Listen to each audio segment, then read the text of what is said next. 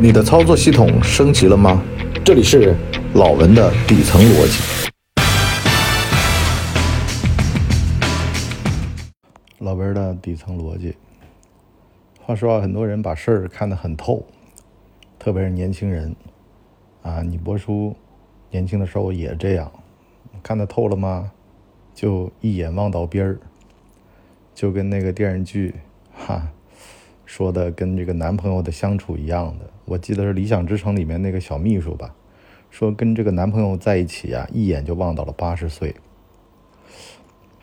我以前也这么想过问题，可是呢，等有了一定的阅历之后，我不这么看了，因为呢，事物是变化的、流动的，它不是静水，它不是死水，所以呢，流水不腐，户枢不蠹啊，只要它水是流的，这就没问题啊，总会有新陈代谢。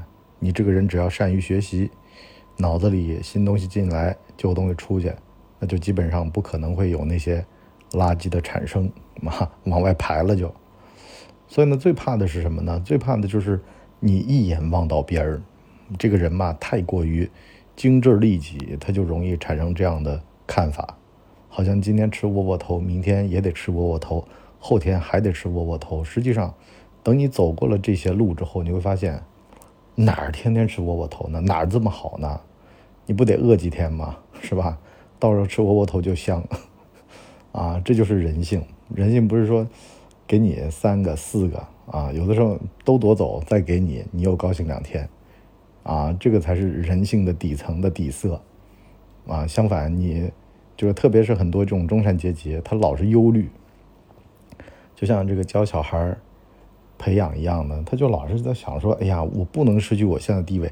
你现在这地位也不咋地呀，朋友。”啊，这几年随着互联网公司的裁员，前几天不是有一个外卖小哥火了吗？美团的，啊，就是在里面公司当副总裁，然后金山这个起火的时候，他大喊三声：“赶快跑！”啊，那哥们儿地位当到那么高了，自个儿出来跑美团。觉得这个生活方式更适合自个儿，实际上是什么呀？就是你中产阶级这个呀，你又没有生产资料。你说你有一定的技术，可是这个技术又不能管你到老，所以很尴尬的。不要想着好像你读了几本破书，这包括很多的人文知识分子也有这方面的这个妄念啊，总觉得好像读点破书就可以骑在人民头上拉屎拉尿啊，是吧？回到民国，跟民国的知识分子那么高的社会地位没有的，不可能的，啊，已经到新社会了。新社会人人平等，啊，不像你想着你读了几本破书就能跟老蒋在那儿啊立个楞。实际上老蒋当年也是演的，而且老蒋才读了几本书啊，是吧？天天拿曾国藩自居，啊，说自己是王阳明的这个信徒。你想想看，啊，这个不说了啊，反正微操大师啊。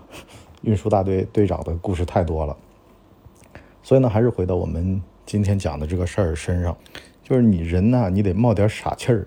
什么叫傻气儿呢？明知不可为而为之。我最近一直有这么一个看法啊，就是你如果说干到中层，想到以上，啊，就比如说公司的中层及以上，那你必须得有突破力。这个就不是说你有糊弄事儿的能力。你能干中层，是因为你能糊弄，啊，你能把一些事儿给糊弄平了。但呢，从中层到以上，你就必须得有点傻气。什么傻气呢？就是明知不可为而为之的力，啊，就是有的时候会较真儿。因为呢，你向上突破，你就必须得有突点了，啊，必须得有能够往上的一个理由，啊，这个就不是说你平平常常的，因为能当中层其实很简单，就是。嗯，最简单就熬资历嘛，对吧？或者说有一点的小小的这个改动、改变，是吧？打补丁，懂得为人处事等等的，稍微有一点点的好处就行了。但是到往上，你的精致利己会害了你，因为呢，你就不敢说话，不敢去仗义直言，不敢去做一些突破。但事实上呢？中等往上，你就得勇于突破，勇于清零。很多时候，甚至是要否定过去的自己，啊，唾面自干、打脸，这都是无所谓的。这就是人已经活明白了，不太在乎他人的看法，啊，勇于和过去的自我做切割，否则的话，这个事儿就难以达成。为什么呢？你想在一帮精致利己的人里边脱颖而出，你就必须得不利己，否则的话，一眼是看不出来你的。其次呢，在人家云山雾罩，在那大讲经验道理的时候，你必须得明白，经验道理它只适用于过去。它不应用于未来，在历史的新形势、新变化下面，它都是有全新的做法和逻辑的。所以呢，你就包括说，为什么我叫老文的底层逻辑？很多事情就是你得顺应变化去做，而不是听着那些油腻的、那些精致利己的告诉你历史上或者你这种性格你不可能火，你不可能红，没有一定之规的。都二零二二年了。苦大仇深的知识分子董宇辉，他还不是火了吗？我本来觉得这种表情和这种脸啊，很囧的一张脸，实际上在娱乐至死的今天，他是不可能会火的。但是不好意思，天时地利人和，他来了。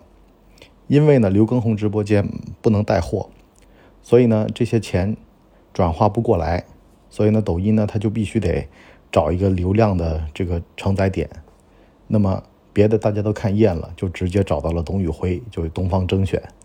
所以说很多事情嘛，你觉得你优秀，还有人更优秀；你觉得你符合一切的算法的要求，可偏偏算法看不上你，因为太平庸了。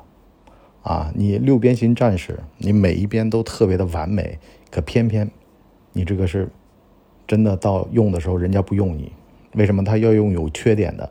因为呢，有缺点的那个。相反，能够博得大家的喜爱，因为呢，他喜欢真实一点的人，太精致利己的，大家都觉得太滑溜了，太油了，所以呢，这个东西就很有意思，像唱歌一样的起点毛刺儿、毛边儿，这个歌喉啊，反而是比那个唱的四平八稳的要好听，就因为这个原因。